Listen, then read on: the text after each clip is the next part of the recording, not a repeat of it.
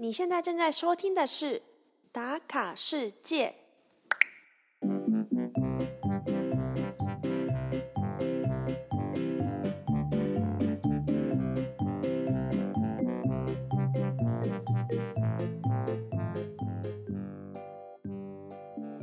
打卡冰岛站总共分为上下两集，还没有收听过第一集的你，千万可别错过。因为啊，上一集的内容主要是讨论神秘的冰岛极光和脑补一下冰岛的小知识，而这一集呢，我和欧文将会分享我们身为背包客，当年是如何在这个什么都贵却又什么都很值得的冰岛上旅行。来听听我们是如何省荷包，又可以将这段旅程玩得这么精彩，有好多故事要跟大家分享哦。来吧，和我们一起来冰岛打卡世界，打开你的全世界。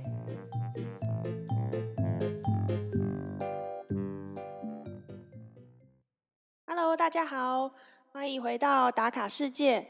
我们延续上一集，继续来打卡冰岛喽。我是小月。我是欧文，我觉得这一集啊，肯定会比上一集还要精彩。也不是说上一集不够精彩啦，而是这一集啊，我们有更多亲身经历的小故事可以跟大家分享。没错，那我们就直接来切入主题吧，因为我们的故事太多了，很怕时间不够用。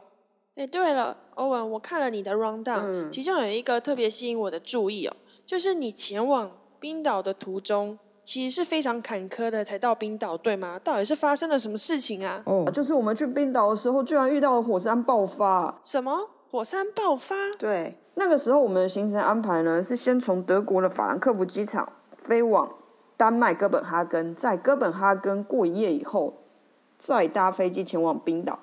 因为这样子的行程安排呢，在当时是最便宜的。哦，大家可以参考一下，它这个路线是便宜的。那那时候我跟小企鹅呢，我们是从英国的巴斯飞过去冰岛，所以那一段的廉价航空也是蛮便宜的哦。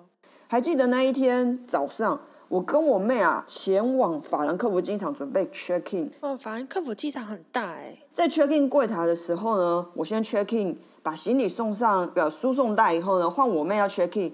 柜台小姐看着我妹的护照就说：“哎呀，小姐不好意思，我们没有你的购票证明哦。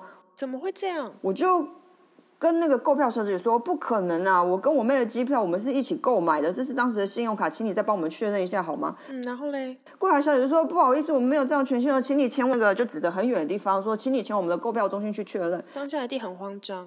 对于是呢，我就赶紧把我的行李又领出来，然后拿着所有的护照啊、购票证明还有信用卡冲到购票柜台。嗯哼，在购票柜台呢，我又再跟那个小姐呃询问了一次，说的、呃可以帮我查查看有没有这个我妹的购票证明。柜台小姐看了一下资料，就说：“你确定你有付钱吗你真的有付钱吗？你再想一想。？”就是我很急啊，我就带着非常坚定的眼神跟她说：“我发誓，我早在很久很久以前就已经付完全部的款项。”我发誓都出来了。然后呢，那个购票柜台那个小姐啊，她就很缓慢，查了大约十几分钟左右，就把登机证拿给我，并且跟我说啊，不好意思，是我们的系统出问题了，这是你的登机证。我拿着这些资料又冲往 check in 柜台。跟我妹赶紧把行李寄上飞机之后，柜台小姐就拿着我们的登机证跟我们说：“您的登机时间已开始了哦，等一下经过安检以后，请全力冲往登机口。”于是我跟我妹就横冲直撞的冲到那个登机门。当我们踏上了飞机以后，那个门就关起来了，我们都还没有走到位置就给关起来了。哦，好想有赶上哎。于是呢，我们平安的抵达了哥本哈根。那在哥本哈根住了一间六十六人房的青年旅馆。也太多人了吧？在晚上我们准备睡觉的时候呢，都会习惯划手机，划着划着就看到一封讯息，写着“冰岛火山警戒提升，相同的火山不同问题”。同时啊，也接收到我妈妈传的赖说，冰岛火山要爆发了，你们还要去冰岛吗？妈妈肯定超担心的。然后他又附上了一个 TVBS 新闻台的连接啊，我点开一看，上面写着“冰岛火山又快爆，欧洲航空错雷弹”。真的很像台湾的新闻会出现的标题耶，超惊悚的。我揉了一揉我的眼睛，简直不敢相信这是真的。于是我又再查进一步的资讯啊，看到了冰岛官方对外警告说，冰岛周一发生了从一九九六年以来最大的地震，显示着当地火山蠢蠢欲动，随时都有要爆发的可能。他们还告诉所有呃要到冰岛的游客要当心这个危险性。还有高度警报。啊，原本已经昏昏欲睡的我啊，看到这些讯息啊，简直就是睡意全失，开始查着冰岛以及火山两个关键字啊。台湾媒体很贴心哦，他还列出了冰岛过去火山爆发所造成的一些伤害哦，有哪些？例如，二零一零年冰岛火山爆发，造成了欧陆航空停摆了整整两周啊，还把火山爆发会产生的伤害做了最恐怖的描述。其实啊，不看这些描述，我也知道火山爆发是一件非常非常恐怖、已经危险的事啊。那那一天晚上，我就划着手机，不知不觉就睡着了。那你有梦到火山爆发吗？哦，没有。第二天呢，是在我妹的惊呼当中醒来的。我妹大喊着：“姐，冰岛的火山要爆发了！”我起来以后就想，就跟她说：“对啊，怎么办？火山要爆发嘞！”原本啊，要前往冰岛玩的早晨，应该是很兴奋、很雀跃、很开心的。当天。吃完早餐之后呢，并没有任何航班更改的讯息。于是我跟我妹呢，就背着沉重的行李，踏着非常沉重的步伐，忐忑不安的前往哥本哈根机场，准备 check in。然后你们只在哥本哈根转机待了一天，这样子。对，在哥本哈根国际机场的时候，又遇到了一个小插曲。就是登机口那个检查小姐，她那时候看着我的护照，问我说：“请问你有办理签证吗？”啊，台湾护照去冰岛不用签证吧？我看着她，我就想说很奇怪啊，冰岛对台湾是免签的，我们不需要办理签证。我就跟她说：“我来自台湾，我们是不需要签证喽。”对啊。柜台小姐看着我，眼睛瞪得大大的，一眼的就是不相信啊。于是她就找她左边的同事讨论，讨论不够又找右边的同事讨论。三个人一起不够，还来了一大堆同事拿着我的护照，开始在那边讨论，讨论了很久哦。我就想说，我天哪，我到底有没有办法抵达冰岛？难道冥冥之中就是有一股力量不让我们前往冰岛吗？真的有这种感觉。后来那个小姐看了看，转过头来拿着护照对我说：“哦，我们确认完了，恭喜您可以前往冰岛喽。”哦，终于哦，搞了这么一大圈。于是啊，我就拿着护照，跟我妹怀着还是很忐忑的心情搭上了飞机。在飞机上啊，我们很担心，就是因为在飞机上其实没有网络，我们没有办法知道火山当时爆发的情况。我们会想说啊，会不会飞一飞啊，火山就爆发了，根本就飞不过去，然后又要折返到不知道什么地方降落。那也很担心说，如果火山爆发了，整个欧洲的航空又停摆，我们就被困在冰岛好几天。那冰岛的消费这么贵，我们哪有钱在那边生活啊？反正飞机上就是各种担心啊、害怕、紧张，然后又失望，反正各种情绪夹杂着。啊，飞机就一样，就是飞啊飞啊。忽然机长就广播说：“各位先生、女士，我们将在五分钟后开始降落，请各位先生、女士回到座位上，系好安全带。”哎，我发现你蛮适合这种机长广播的声音呢。真假？对呀。飞机终于要降落嘞！我看向窗外，一片一望无际的景色，没有一栋房子哦。一般飞机要降落的时候，旁边难免会有一些城市啊、道路啊、车子啊。但是在要降落到冰岛国际机场的时候，你什么建筑物都看不到。那飞机终于停妥了。下了飞机以后呢，一路上呢，两旁就摆满了冰岛各种奇幻景色的照片啊。冰山、冰河、冰冰河湖啊什么的，怎么好像冰岛的绕口令？我跟我妹看到这些照片就很兴奋啊，然后我们手舞足蹈的就在机场上奔跑，然后大喊着：“天哪，我们抵达冰岛了！”真的，我那时候有这样大叫，因为实在是太兴奋了。那一瞬间啊，我们完全就忘记了冰岛的火山已经快要爆发了，连我听着听着都也忘记了。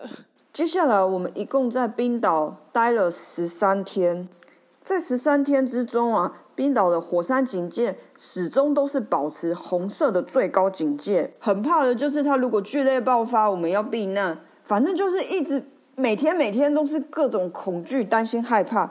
但是，一旦呢，我们踏出门，展开我们那一天在冰岛的旅程啊，看到冰岛的这个景色景观啊，还有参加它岛上的各种活动啊，一旦我们只要走出去开始玩的时候，就会把这个火山要爆发的这个讯息啊抛出脑后，很享受的在冰岛旅游的每一个时光。但是冰岛火山要爆发的这个。警报啊，其实随时都是就是放在我们心里某个角落啊。一旦我们玩完回家上车，我们又会开始担心说，呃，那个火山会不会忽然就大爆发？那在这段时间呢，其实火山它有喷发哦，真的有爆发哦。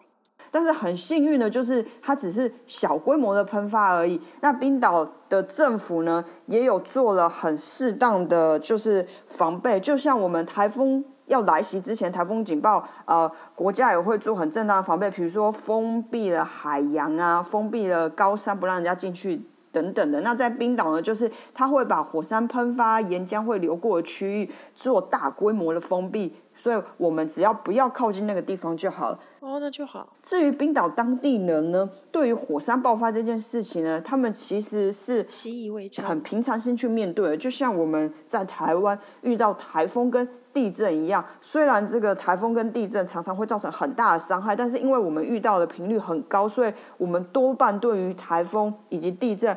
并不会到非常非常的恐惧。那当地的人呢，面对火山爆发也是这样子的心情。嗯，我相信他们应该在这一块有做很充分的教育，还有事前的预防。因为就像我们会知道地震来了该怎么办是一样的。那冰岛火山爆发这个事情呢，在我们的旅途十三天当中一直持续的在发生，所以这一件事情啊，让我在冰岛旅游真的十分十分的难忘。真的听你描述你的那个内容，真的是很紧张、很刺激耶！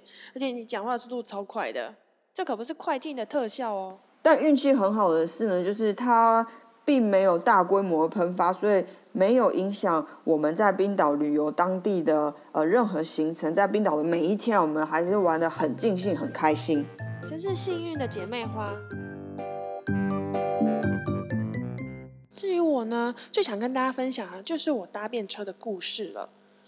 那我前面哦不对，是上一集，上一集我有提到说，我们跟这一对不是很熟的情侣一起去冰岛旅行。那我们的旅行模式不一样嘛？对他们要睡到饱是吧？嗯，没错。像我跟小气啊，就觉得难得来到冰岛嘛。我们可以起很早啊，然后再玩到很晚再回旅馆，都觉得没有关系。这是一定要的啊，在冰岛的每一分每一秒都是很珍贵的啊。啊，我们两个就是没有驾照啊，所以我们就只能够采取搭便车的方式旅行。在这里，我要先表扬一下我这位小气儿旅伴，因为他真的真的是一位很优秀、很棒的旅伴。比如说，我前一晚会跟他说：“哦，我们隔天要六点起床，然后七点准时出门哦。”他就会六点的闹钟一响，准时起床，然后七点准备好，在门口的玄关那边等着我们一起出发。哇塞，根本就是超级好咖啊！真的。那其实我们搭的第一台便车呢，其实就是刚下飞机从机场到市区的那一段路。哇塞，所以你一下飞机就开始搭便车哦？哦，对啊，因为反正我们也没有赶行程啊，就慢慢等。哦，主要是因为那对情侣啊，他们傍晚才会到冰岛。然后由驾驶去取车，所以我就邀请小企鹅展开了他人生第一次搭便车的旅行。哦，对，我们前一天还一起睡了机场，那也是我们第一次人生一起睡在机场，好多第一次哦，也因为这样才特别难忘吧？我觉得。哇，你的旅伴也太酷了吧！第一次睡机场在冰岛，第一次搭便车也在冰岛。我还记得小企鹅有跟我说：“你在开玩笑吧？”机场到市区五十公里，也要开四十多分钟哎！你确定我们要搭便车吗？我很确定你没有在开玩笑。不过虽然他也是有点担心，但他也是很喜欢尝试新的东西，所以很快他就跟我一起进入搭便车的状态。我们就在机场的停车场开始。四处张望，看有没有人是可能要来接机啊，然后就直接回市区的，或者是我们再往路边那边一望，看看有没有车会经过。我们大概花了半个多小时吧，我们就拦到了一台车。哦，也是蛮久的。车的驾驶是一位大概三十五左右的女子，很年轻啊。她来机场呢接机，她朋友刚回国。所以他去接机，所以顺便接你们这样子。他本来犹豫了一下，但是因为他朋友是个男生，他就觉得应该没有什么危险，所以他就带了我们两个一起上路，要往市区的方向开。对，这就是女生搭便车的优势，是两个女生搭便车是一个优势，也是一个危险啊。对，没错。开车之前呢，女驾驶很兴奋的转头过来跟我们说：“你们知道吗？你们两个是我第一次在搭便车的人哦。好多第一次我觉得我们真的蛮幸运的耶，因为他听到我们第一天到冰岛没有安排什么行程，他就主动说：“那我跟我朋友就当你们第一个小时来冰岛的导游吧。”真的假的？也太酷了吧！真的，我们超幸运的。于是呢，他在前往雷克雅维克市区的路上，他要转进去一条小道路哦。沿途啊，他就会跟我们介绍哦，这一区是什么，然后那一区是工厂啊，在做什么的呀。这是真正的 local tour。没有想到还有小考呢。他问我们说：“哎，你们知道为什么冰岛都是铁皮屋吗？”我跟小企鹅互看一下，就回答说：“哦，我们不知道哎，不过我猜是不是因为你们下雪的日子比较多啊？然后这个材质可以抗冻抗寒。”他朋友接着说：“嗯，你们算是答对了一半。”在他们爷爷奶奶的那一辈，在嗯一九一五年的时候，有发生过一场大火。那时候的建材还是以木头为主，所以损失很惨重。在那之后，大家就用这种高效和持久的建筑材料来盖房子了。哦，所以后面就全部都变成铁皮。嗯，没错。听他这么一说，我往窗外一看，还真的到处都是铁皮屋哎。真的。不过冰岛的人也是蛮可爱的。可能觉得在严酷的冰岛气候下，冬天一片雪白，可能会有点单调，所以他们会在铁皮屋上漆满各种七彩的颜色。哦，所以他们的房子都是彩色的。我相信如果有来过冰岛市区的朋友，可能就会看过，哎，真的走一几步路就看到红色啊、蓝色、绿色，就是五花八门的颜色，其实让冰岛整个市区都活泼了起来。哦。所以冰岛的房子彩色是这样子的，我还今天才知道哎。对啊，我们也是听他讲才知道。我那时候去的时候只觉得说，哎，他们的市区也太可爱了吧，房子怎么有这么多不同的颜色？真的超可爱的。后来开到一半，女驾驶又问我们说，哎，我想去买一下面包，你们 OK 吗？我们两个就顺口答应喽。然后车子就开到面包店外面停下来，我们四个就一起。进去这间小面包店，面包店呢是由一位老奶奶所经营。他们三个就很快的热络的聊了起来，用冰岛语，我一句话都听不懂。听他们聊的这么开心，我当时就在想，冰岛人口这么少，该不会全岛上的人都认识彼此吧？随便就可以哈拉成这样？很有可能哦。他们只有三十万人口。我们跑冰岛马拉松的时候，听说全冰岛百分之九十的人都。聚集在雷克雅维特。对啦，他们人虽然少，但是他们在世足赛表现也是让人印象非常深刻啊。买完面包准备离开的时候，女驾驶的朋友就去冰柜那边取了四罐饮料出来，付了钱，递了两罐给我跟小企鹅。我就想，哇，也太热情了吧，冰岛人素不相识还请我喝饮料。然后仔细一看，居然是巧克力牛奶！巧克力牛奶好特别哦。难道？他们把我跟小企鹅当做是 teenager 吗？就是青少年。毕竟亚洲脸孔对西方人来说，年纪减个十岁都不为过。但上车之后才确认，诶，他们手中两罐饮料也是巧克力牛奶，诶，所以他们应该不是觉得我们是小孩吧？结果听他朋友一说，才知道，哦，原来他们从小就是喝这种巧克力牛奶长大的，所以到现在大人都还是有这个习惯。我想，巧克力牛奶对于冰岛人来说，大概就是珍珠奶茶之于我们吧。这种国民饮料，好像珍珠奶茶比较好喝。后来事隔几年，我有到丹麦和瑞典去旅行，诶，我才发现北欧人好像真的都还蛮喜欢喝巧克力牛奶的。因为我当时在他们的超市里的冰柜也看到一排都是各式各样的巧克力牛奶，各种牌子、各种图案。这个我也不知道。最后这段短暂的搭便车之旅呢？我觉得是一个非常好的冰岛开场，简直好到爆啊！也让我跟小企鹅见证到了冰岛人的热情，因为这位女驾驶居然还在我们到了旅馆的门口，再自己开车回家，就甘心哎！哦，我觉得他们真的很热情哎，那个原本只是要搭个便车，然后跟你们讲了这么多当地的故事，还带你们去买巧克力牛奶，然后直接把你们送到要住的地方。冰岛人真的是太热情了吧！还有其中一段搭便车也是蛮有趣的。搭便车的前一晚，我们是住在米湖区的小木屋。哇，米湖超漂亮的！那一样啊，我跟小七儿说，哦，我们隔天要搭便车，我们七点就出门哦。七点好早哦，而且你们那个时候去的时候，七点天应该还很黑吧？哦，对啊，那时候天早上还是有点灰灰的，还没有全亮。我们那天的行程主要是米湖旁边有一个火山，中文翻惠尔山。至于它的冰岛语呢，我就不在这里献丑了，因为我有用 Google 去查。哇塞，实在是很难发音。冰岛语真的超难的还是我在这里请 Google 大神来讲给大家听听看好了，我就把它剪进来好了。准备好了吗？猝不及防的来喽。Go 几拜。什么 match？很多那种气音，根本就跟惠儿没有关啊！是不是听起来一点都不像惠尔山？真好奇是怎么翻译出来的。没错，一点都不像。总之呢，我跟小企鹅就往主要干道上走去，准备拦车。一回生，二回熟，小企鹅已经搭便车搭上手，押韵很厉害吧？就那一次啊，他已经可以很勇敢的把大拇哥往外伸。毕竟他一下飞机就跟你开始搭便车了。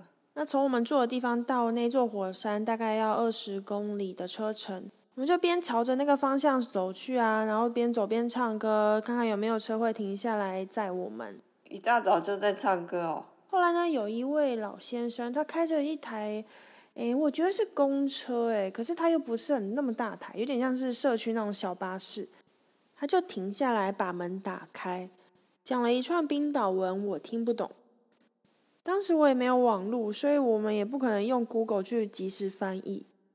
我就立刻把我手机的地图名字秀给他看，说：“哦，我们要去这个火山。”然后他戴起老花眼镜看了看，然后就接着说：“ 那不是他的声音啊，那是 Google 的声音。他没有这样说啦，他是直接比一个手势叫我们直接上车。哇，也太好了吧！于是我跟小企鹅又冒险了，上了这台小巴士。我们就顺利了抵达火山附近，然后老爷爷就开走了。哎，你们两个真的很大胆哎！我有看过那个惠尔火山的图片啊，一片方圆百里都没有什么任何的建筑啊，或者是，然后网络上有说一片雪白的时候很容易找不到路。那不就还好，附近有告示牌，不然我们两个真的不知道我们在哪里耶，因为那一片雪白。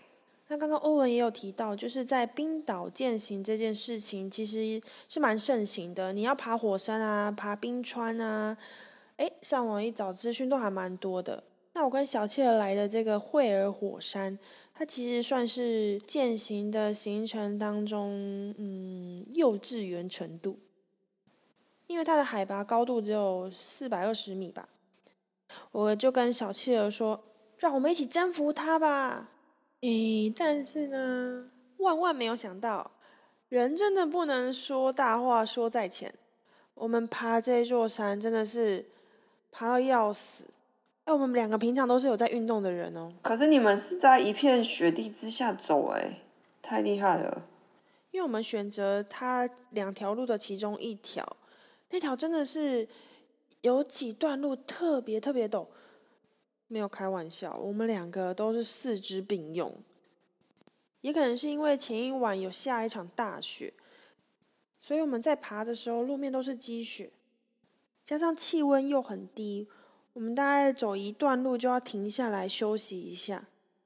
网络有人分享说登顶只需要三十分钟的时间，我记得我们那时候大概花了一个多小时吧，还差点没摔下去。哇，你们好大胆哦！而且不知道是不是因为淡季的关系，我们在爬的时候真的都没有人，感觉是包山的概念。所以当我们回头看雪地上那些足迹，都是我们自己踩出来的。所以登上山顶之后，其实还是蛮有成就感的啦。只不过冬天来爬这个惠尔火山，嗯，我是不太建议啦，因为你登上山顶的时候，你可以看到有一个凹槽。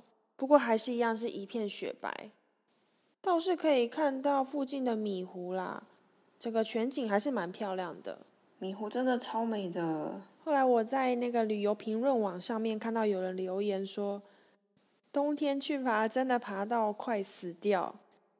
没有人在说谎，这是真的。OK，我 confirm。不过还是可以跟大家补充一下，就是爬这个惠尔火山，它其实是有两个步道可以登到这个火山口。一条呢，其实就是从那个游客中心出发，然后那边也可以停车。另一条呢，就是我跟小企鹅选的这一条，陡峭到要命的这一条步道。当然啦，我们下山就是选择那一条比较简单的步道，因为我们跟那对情侣旅伴，我们是约在那个游客中心见面，然后再往下一站出发。那这一段呢，就是我们前往火山的搭便车小故事。如果你不是冬天来，然后刚好也是在米湖附近住宿，我是建议也是可以花两三个小时来安排这个火山口的行程。听起来感觉在冬天爬这个惠尔火山真的是相当的危险的，因为没有人，然后一片雪白，其实你们也看不到路啊，等于有一种就是方圆好几十里就只有你们两个人那种感觉。如果真的出了什么事要叫救援，好像也找不到人，真的是太危险了，你们。嗯啊，现在想起来是觉得蛮危险的。哇，听起来你们在冰岛搭了很多次便车哎。对啊，我在冰岛搭了蛮多便车的。主要是很想玩很多地方啦，然后又不会开车，就觉得你们明明就跟着那一对情侣一起拼车，嗯啊，然后结果还要花那么多的时间自己去搭便车啊。是这样没错啦，不过我们也因为这样啊，我跟小七儿有好多冰岛故事啊，最回忆的部分都是在这些搭便车之旅。那我现在要分享我第三个印象最深刻的搭便车之旅。那这个小故事呢，跟上一个开场是一模一样的。又是一个呃，那一对情侣还在睡觉，然后你们一早就起来的早晨，对吧？差不多，嗯，我跟小企鹅呢，又是起了个大早，我们的旅伴呢还在房间里睡觉，我们就直接上路去拦车。这次花的时间比较长，我想应该是因为跟我们要去的地方不是在主要道路上有关系。你们这次要去哪？哦。我们要去的地方就是在呃冰岛东北边的一个峡湾小镇。OK，要来挑战它的名字了吗？我跟你说，它的中文已经很难念了，我们就放弃冰岛文。哎，是那个可以看鲸鱼的峡湾小镇吗？哎，我那时候没有看鲸鱼，所以我不知道是不是。不过呢，它是一个 S 开头的小镇，中文叫做塞季斯菲厄泽。诶，真的念不快耶。不过听众不用担心，我们会把一些资讯放在我们的部落格上面，所以我们就简称这个 S 小镇叫做峡湾小镇好了。前往这个峡湾小镇呢，它要从一号公路切出去九十三号公路。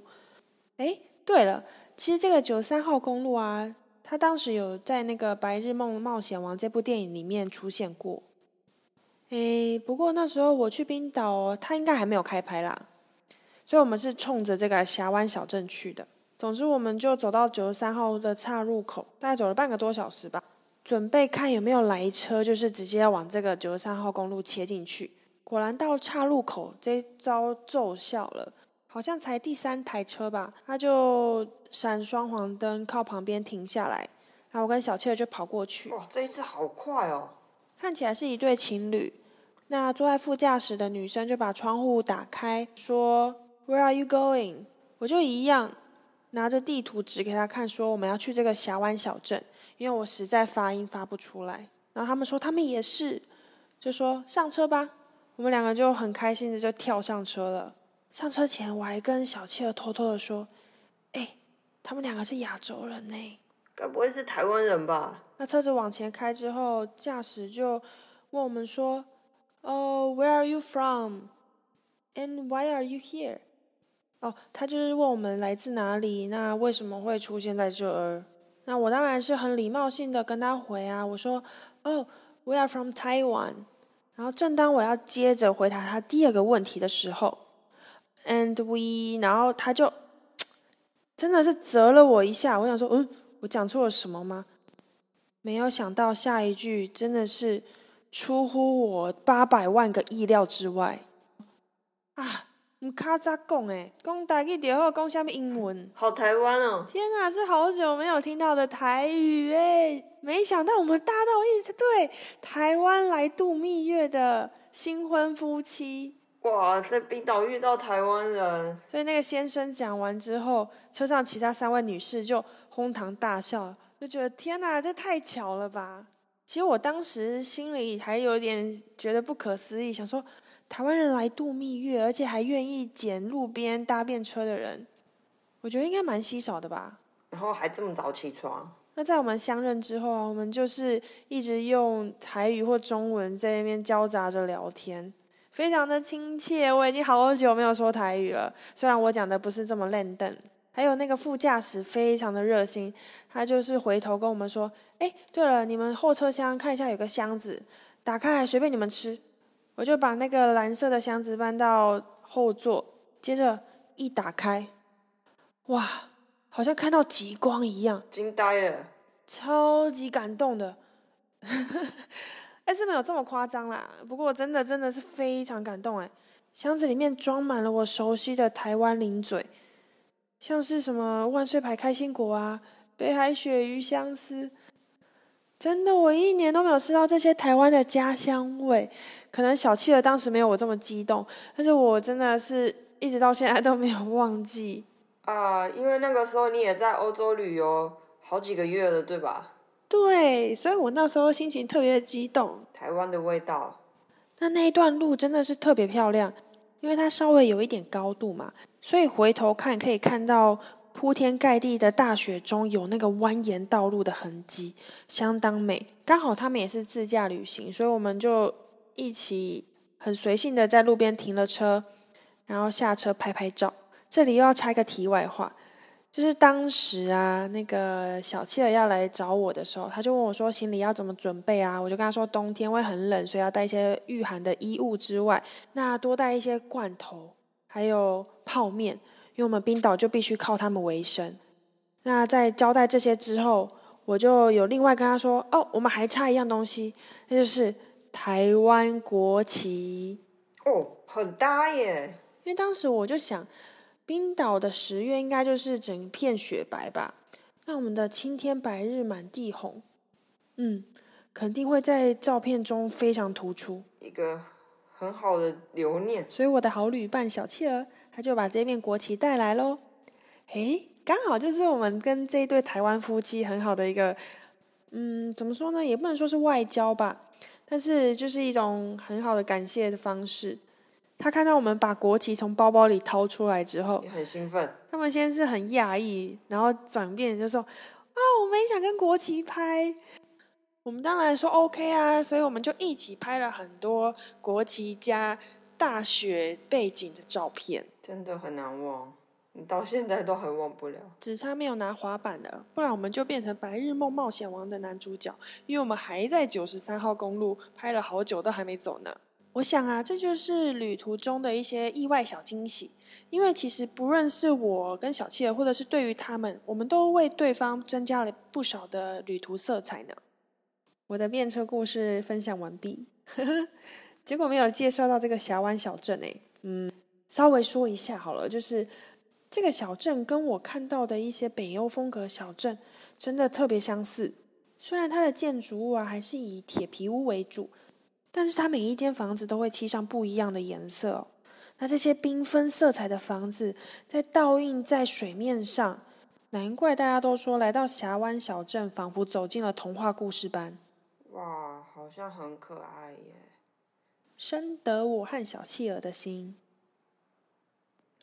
哇，听起来真的很美耶！而且还有峡湾啊！听你讲了冬天的冰岛，还有呃东边的这些景色，让我好想再去一次冰岛哦。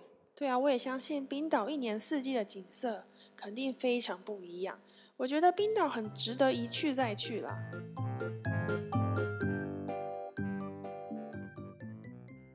嗯我的冰岛搭便车的故事分享完了，那欧文接下来聊聊你在冰岛吃过最特别的料理那一段故事好了。在冰岛还有一件令我非常难忘的事，就是我们在冰岛吃金鱼肉的时候获得了买一送一。这么快就爆雷？就是吃金鱼肉啦。前面有提过啊，冰岛的消费是非常非常高的。所以我们事先就准备好了大约十天左右的食物啊，希望可以尽量减少在冰岛的消费。那好不容易来到这么遥远的国度啊，当然也希望能吃吃当地的特色美食。在查资料的时候，我们就有发现，就是哎，冰岛是全世界唯一可以合法捕鲸而且吃鲸鱼肉的地方啊！这我不知道哎，不过我也舍不得吃它们，所以我们就有安排说，哎，在当地要吃一次鲸鱼肉。在吃鲸鱼肉的那一天啊，就是我们跑完半程马拉松的隔天，也就是我们前面有做过了，哎。火山践行啊，玩了金圈，然后跑了半马拉半半程马拉松，已经非常嗯，就算是犒赏自己，有一点已经身体比较疲惫。跑完半程马拉松之后呢，我们就要从青年旅馆退房，然后后面的行程都要开始露营。那露营以后呢，就是每一餐我们都是野炊，所以就打算在这个呃交界的日期呢，来吃一份金鱼肉，好有仪式感哦。那刚好那一天的天气也不是很好，所以我们当天就安排了市区观光，在市区找看看有没有我们想要吃的呃卖金鱼肉的餐厅。那找着找着呢，就看到了有一家餐厅呢，它上面的呃有一个套餐，就是前菜是冰岛的国宝鸟 puffin。不会吧？你们要吃 puffin？主菜呢是金鱼肉，甜点是冰岛的 yogurt s k i r。那由于呃。那个前菜 puffy 鸟实在太可爱了，我们不打算吃。我真的很讶异，冰岛有这一道菜哎。然后冰岛的 yogurt sker 呢，在超市里面都可以买到，所以我们只想要吃一份金鱼肉。哎，这 yogurt 在德国现在也买得到了耶。啊，金鱼肉又很贵啊，我们就问服务生说：“请问我们有两个人，可不可以一起合点一份金鱼肉就好了呢？”服务生就说：“当然可以哦。”于是我们就开心的走进去点了一份金鱼肉。那个服务生端着肉出来的时候，居然是两手都拿着盘子，然后笑眯眯的跟我们说：“啊，不好意思，我们好像有点搞错了哦，啊，我们以为你点的是两份，所以就不小心就煮了两份。那第二份就算我们招待你啦，到时候你只要付一份的价钱就可以了。”我们两个看着那个金鱼肉啊，简直就是目瞪口呆，也太好了吧！那结果你们有吃吗？就是呃，我们那个金鱼肉啊，大概跟脸一样大，然后跟。一本字典一样厚不夸张，然后金鱼肉的旁边还有一份烤马铃薯跟蔬菜，热腾腾的正冒着烟，而且有两份哦。讲着讲着，我都口水流下了。说好的不吃金鱼肉呢？那我们就想说，哇，这么高级的餐点怎么会说，哎，不小心烤错了，另外一份请你？我们就傻着坐在那边看着那两份餐点，完全不敢吃啊。心里的魔鬼跟天使肯定在交战中吧？很怕说这是一场骗局，吃下去要我们付两份价钱还得了？这一份的价钱已经可以住三天的青年旅馆了，再吃一份都已经快要可以住一个星期了。好贵的冰岛啊！那我们就看到那个服务生啊，远远的看着我们，好像发现了我们的担心，于是他就拿着账单走过来。我看了看账单，上面真的只写了一份金鱼肉的价钱，于是我跟我妹就放心的开始吃起了金鱼肉。终于可以大快朵颐，好好犒赏自己了。哎，那吃起来味道怎么样啊？那个金鱼肉啊，真的分量有够有够的，有够有够的大，而且，嗯，它吃起来的嚼劲就很像那种带着筋的牛肉哦。所以在吃那一份的时候，那因为它是用烤的嘛，感觉吃起来就很像在吃牛排啊。居然吃起来像牛排哦，热腾腾的，然后又因为前面我们玩的很累啊。身体很累，然后肚子也非常非常饿，所以吃起来就特别特别的好吃。那吃到还剩下两层的时候，我们其实已经吃不下了。但是看着就是呃那个服务生的好意啊，还有接下来七天都要露营，每一餐都要自己煮，就就赶快努力的把剩下的两层也吃完了，想说哎储存一些能量，以备后面露营要来用啊。塞也要给它塞进去就对了。那呃，吃完了以后呢，最后呢，真的只需要付一份的价格，简直赚到了，而且又有品尝到当地的美食哎。那我就我们就在想说，哇，这冰岛这个地方真的是有够特别的，这么这么昂贵的餐点啊！如果说在台湾如果有员工搞错，应该就是请员工自己吃掉，然后员工要自己付这份的价钱。对啊，在台湾好像是这样。怎么会说哎，就直接请我们吃？也许他有神预测的能力啊，就是他有发现你未来要写这个部落格，所以他就想说哦，以后他可能会介绍一下我们的餐厅。嗯，我们可以把他餐厅资讯放在我们的打卡世界上面哦。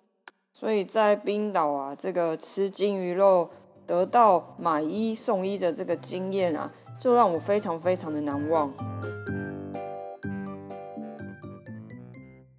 其实我们在冰岛的旅行啊，也是有去一些大家比较知名的景点，像是米湖啊、蓝湖啊，这两个我跟欧文都有去，确实是很不错哦。而且啊，我跟小企鹅是冬天去，哇！冬天在冰岛泡温泉简直是极致的享受，因为那个气温啊是如此的低，我们恨不得马上跳进去温泉里。那因为有温差的关系嘛，所以它的雾气是特别的明显，你仿佛就置身在仙境一般，真的很美。但是呢，其实除了米湖跟蓝湖之外，还有一个野溪温泉，也是我跟小气的印象特别深刻的。有有有，我们也有去泡野溪温泉哦，但我们是在夏季泡的啦。而这个野溪温泉啊，是我们有一天住进一个 Airbnb 的呃民宿主人跟我们推荐的。驾驶呢也比较开心，因为我们没有拖到八九点才到民宿。对，因为他比较不累哈。这次比较乖。那到了民宿之后呢，民宿主人就问我们说：“哎，你们想要去体验当地人泡的温泉吗？”我们四个人听到就异口同声的说：“好啊！”只要听到当地人介绍，都是好啊。我们心里想说，当地人的温泉，嗯，不是米湖、蓝湖，那到底是什么呢？该不会就是私人开的温泉会馆吧？民宿主人接着说：“哦，不过那条野溪温泉没有什么路灯，就特别的暗。冰岛大部分地方都没有路灯啊。重点是。”那个是一个裸汤哦，你们可能不能穿衣服进去泡这样子。裸汤，这时候呢，我们四个就噔噔，到底要不要去泡呢？当然要啊，有什么理由说不呢？当然，我跟小企鹅算是有默契啦，我们互望了一下，就说嗯，我们要去。那这对情侣呢，他们好像是刚交往吧，所以他们其实有一点害羞，或者是他们觉得在我们面前应该会很害羞。不过我是觉得，如果天色很暗，是不用担心这么多啦，就跳到水里泡进去，就谁都看不见啦。如果真的想泡，我们也无所谓。不管怎么样都要泡就对。不过后来他们两个决定就是在车上休息哦，因为这条野溪温泉啊，它要开一段路，大概开大概十分钟，从民宿出发的话，那我们两个不可能在这么晚的时间走去啊。哇，那他们俩还特地载你们过去啊？他们人也算是很好哎。所以我们吃完晚餐，就四个人一行又开车去这个民宿主人指的野溪温泉。趁着驾驶心情还很好的时候，赶快去。哇，那个小路一样是又窄又难找。不过呢，因为有民宿主人的指点，而且其实也不远，我们一下就找到。但它真的很暗哎。整个民宿主人所指的泡温泉的地方呢，它是由一个小铁皮屋，以及一盏挂在小铁皮屋上面很暗的小灯，白色的日光灯，很像是台湾那种乡下啊，然后在路边的那种呃照明灯，其实它有一点一闪一闪这样子，然后有虫都会飞进去，飞来飞去，因为玻璃已经破了那种要修不修的那种感觉的灯哦，所以真的是非常的暗。以及呢，它泡温泉的地方，它其实就是两个池，然后一个池是冷水，另外一个确实是蛮烫的温泉水。然后其实它的面积也不大，大概最多吧，就只能坐五六个人，我觉得就已经觉得很挤了。不过当时就只有我跟小企鹅在那边，所以我们等于又是一个包场的概念。那至于这对情侣呢？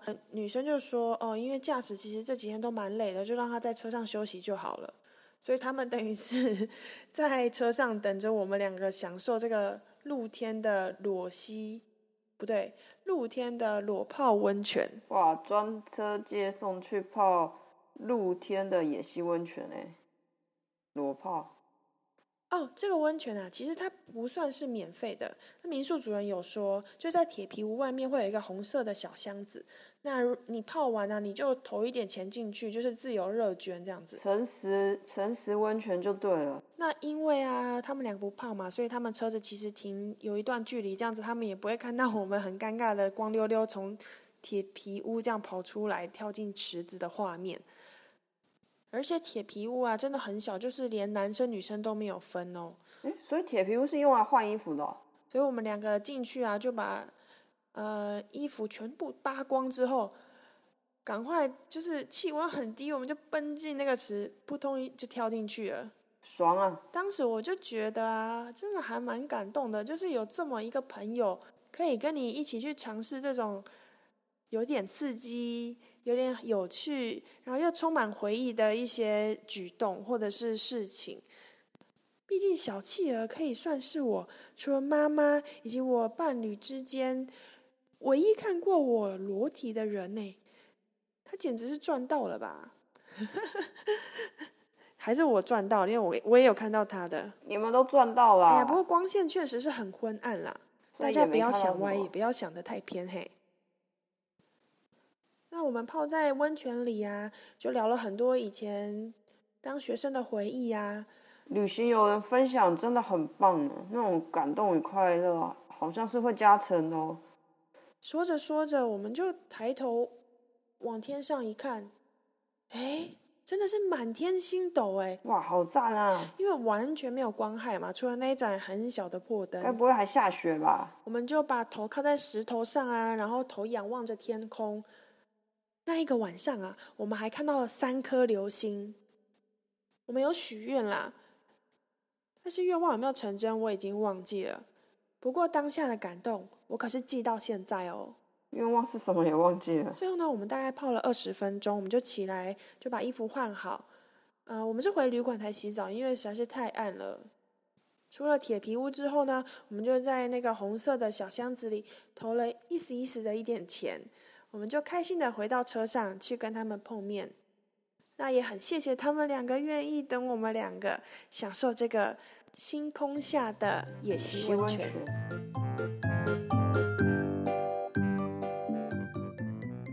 接下来要跟大家分享一件在冰岛旅行非常难忘的事情，就是我们在冰岛露营的时候，居然碰到了暴风雨。怎么一会儿遇到火山爆发，一会儿又遇到暴风雨啊？那前面有说过啊，我们在冰岛的旅程啊，以半程马拉松为切点，在跑半马之前呢，我们是住在青年旅馆的；跑半马之后呢，我们就开始露营，一共露营了七天。一开始呢，背着帐篷从雷克雅维特出发，往北部来到了米湖，玩了钻石圈，然后又坐着公车切过冰岛的中间高地呢，在高地的一个 L 开头的地名，我实在不会念那个地名，但是那边有很多彩色的漂亮山，在那边露营一天。没关系，大家都知道冰岛我很难念，跳过。那最后三天呢，就来到冰岛的东南方，冰川的旁边，那边也有一个营地，我们就在那边搭帐篷。感觉冰岛有很多露营的地方哎，在那个冰岛东南方这个冰川旁边的营地啊，它有一个游客中心。游客中心呢，每天都会播报气象，气象的内容呢，主要就是第一个就是火山爆发的状况，第二个就是隔天以及当天的气候，嗯，会下雨啊、刮风啊、出太阳还是什么的，它都有很明确，随时在播报这样子。嗯嗯，我记得，就是像网络一样，就是随时的有荧幕在那边显示每个小时的气候。那在我们在冰川旁边的这个营区露营，到了第二天的早上呢，就去游客中心。我们每天其实都会去游客中心看气象了，在那边看到就是说，呃，冰岛发布狂风飓风警报，建议冰岛东南方的游客如果有在露营的，赶紧拔营，不要再继续露营的。那我跟我妹就想说，嗯，那拔营我们要住哪里？我们不可能拔营啊，所以我们就想说，啊，在冰岛的露营，每天风都这么大，应该应该没有关系吧？所以我们没有太放在心上。所以当天看完气象以后呢，我们就到附近走走逛逛。再次回到营地的时候呢，发现原本到处都是帐篷的营地，居然只剩下我们一个帐篷。大家都听话拔营啦。没错，大家都不见了，我们也不晓得他们去哪里。那因为我们没有地方可以去啊，我们就只有帐篷可以住，所以我们就回到帐篷，煮完晚餐以后呢，风开始越来越大，而且有下起雨的趋势。那因为也没有地方去，所以我们就继续睡在帐篷里面。吃完饭后就开始睡觉。啊睡睡睡啊，就感觉到哦，真的是越来越不妙。那个风大到啊，那个帐篷根本就是帐篷原本是就是立体的嘛，会凸起来。那个凸起来的那一块啊，甚至是那个营帐的那个营柱啊，它整个被风吹到已经压到我们身上，然后甚至我们觉得我们不是我们觉得是我们的帐篷已经离开了那个草地，然后直接平移被吹到另外一个地方去。赶快逃跑吧！我跟我妹就想说，不行不行，再这样下去不行，而且还开始下雨，我们很冷，所以我们就那个时候大概好像是半夜三四点嘛，我们就连夜起来，然后赶快拔营啊，收帐篷啊，然后还拍了一张就是我们生气的照片，就是这个这个怎么会就遇到一个暴风雨了？要是我也会拍，很值得纪念。我们就连夜赶快收拾了所有的帐篷，所有我们家当啊，然后躲到那个游客中心的厕所里面。这样一搞应该蛮晚的了吧？那个时候大概已经四点了吧，因为那个时候外面有下雨又刮风，我们很冷啊，又是半夜晚上，我们就躲到厕所里面，发现哇，厕所里面居然有暖气，而且地板是热的，超级温暖，然后洗手槽还有热水，该不会要洗热水澡了吧？我们就很开心的就直接把睡垫拿出来铺在地板上就睡着了。睡在厕所里？这个。呃，好的，这个就是非常舒服的睡觉场所，并没有让我们睡太久。因为一早大概六七点啊，就打扫的人员过来，很凶的跟我们说，这里不可以睡觉，啊你们赶快出去。所以我们大概就睡了两三个小时后，又被吵醒，然后就被赶到厕所外面去，然后等待着公车再来接我们。这画面想起来也太凄惨了吧？那这个在冰岛，呃，露营啊，连夜半夜遇到。暴风雨，然后连夜拔营的这个经验啊，真的是非常非常的难忘。还说我很大胆嘞，我觉得你们人家都跟你们说会暴风雨了，你们还不拔营？哎呀，半斤八两啊！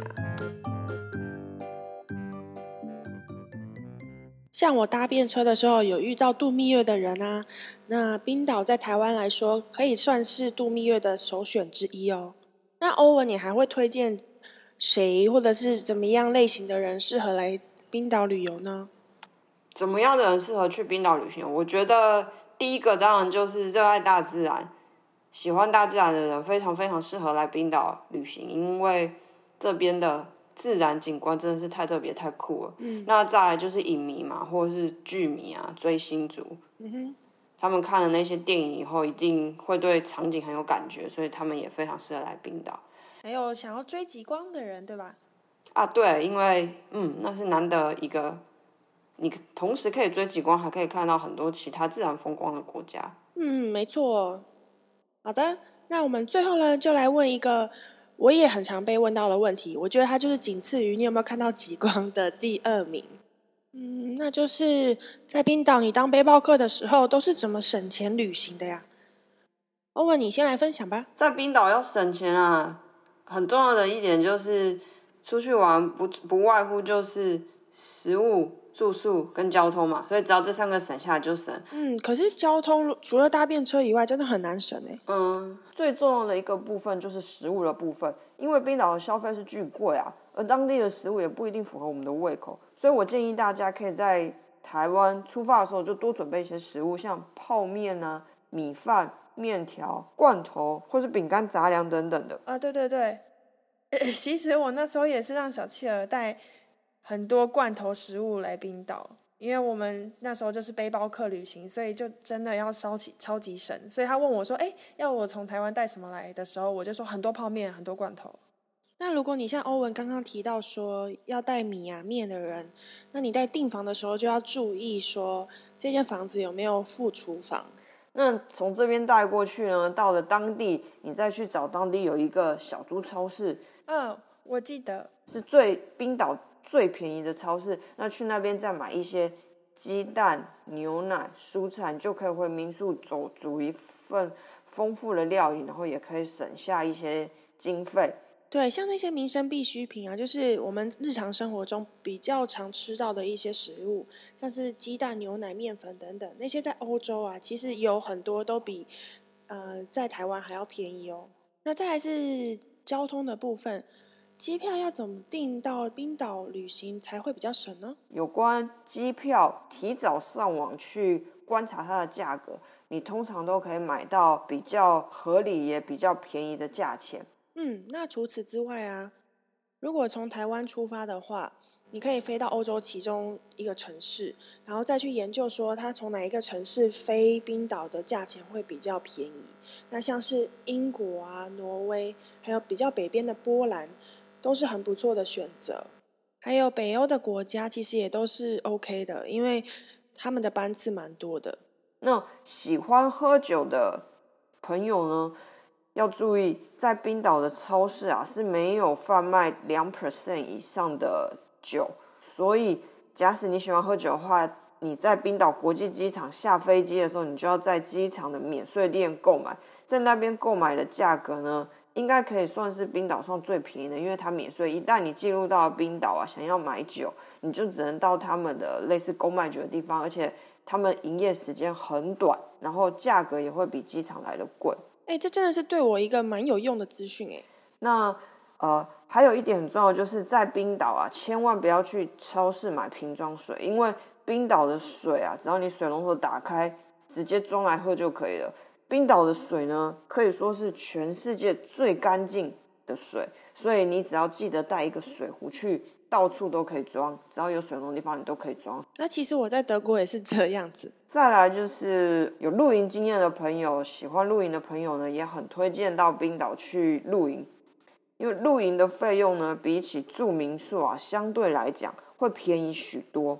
那露营你也可以搭配呃自驾车，或者是搭配坐公车，都蛮方便的。因为冰岛的呃露营营地的规划是很完善的，就算他们的营地的厕所啊，或是盥洗室、电啊，都要另外付费，但是整个结算起来呢，其实还是比住民宿便宜。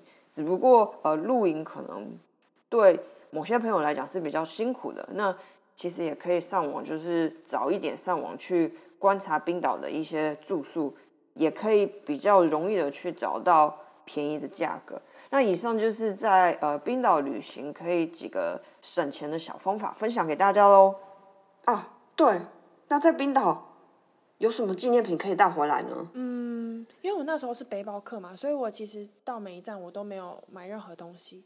但是我有一个东西，我真的当时超级喜欢，就是他们的冰岛国鸟，就是海鹦鹉，叫 Puffin。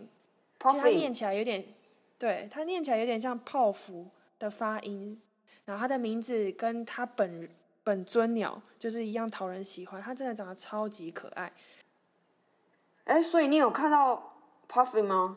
我没有看到他本人啊，因为我十月去的。我唯一可以买的纪念品就是明信片，所以我买了一张他的明信片，然后寄回家。对，但我在冰岛我看到一个很酷的纪念品，就是很多个罐头排在那个冰岛的纪念商品店，然后靠近一看，拿起来上面写着“冰岛的空气 ”，是真的有在卖哦。我觉得销量应该也不错吧。因为还蛮有蛮有梗的。我我不知道，我我本人是没有，我本人是没有买，但我看到那个以后，在冰岛就拼命的在吸气。你这个让我就是想起在柏林，他们也会卖很多小碎石，然后说就是柏林围墙的碎掉的石头。那根本不是真的吧？所以我就不知道了。柏林围墙都倒多久了？碎的乱七八糟的。对啊，不晓得是不是真的，但是它就是纪念品。不过也是一个，也是一个卖点啊。然后说到刚刚那个 puffin 啊，其实后来我当时觉得很遗憾，我应该买他的一个玩偶回家，因为他真的是太可爱。然后后来我姐姐她有去冰岛度蜜月，回来就有帮我带一只，然后一只居然要台币一千块，她大概就是两个手掌的大小而已，就要一只要一千元。果然冰岛的物价真的是不容小觑啊，值得啦！全世界大概只有冰岛买得到国宝鸟吧？嗯。真的超可爱，他现在就是在德国的家陪我一起度过每一天。好的，打卡世界，今天来到冰岛打卡结束。你对哪个故事印象比较深刻呢？希望大家喜欢我们的旅行故事哦。最后的最后，我们要来一点小小的预告。我问你下一集想要分享什么内容啊？呃，下一次我要跟大家分享去法国旅行，如果遇到大罢工，该怎么样继续玩下去呢？嘿嘿，我本身呢，其实有听过一两个他法国大罢工的一些经验和故事，真的非常有趣哦。有兴趣的你，下次要准时收听哦。下回和我们一起打卡法国吧，拜拜。拜拜。